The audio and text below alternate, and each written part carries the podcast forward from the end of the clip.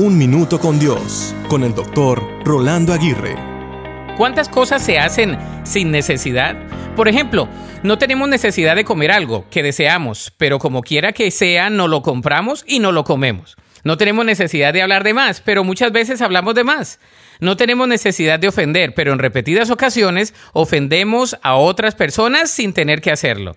No tenemos necesidad de comprar de más, pero muchas veces compramos cosas que no son necesarias.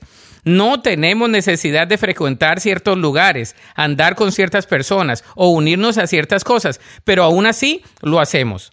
La pregunta que surge es, ¿por qué lo hacemos? ¿Por qué razón hacemos cosas sin necesidad de hacerlas y por consiguiente quedamos mal?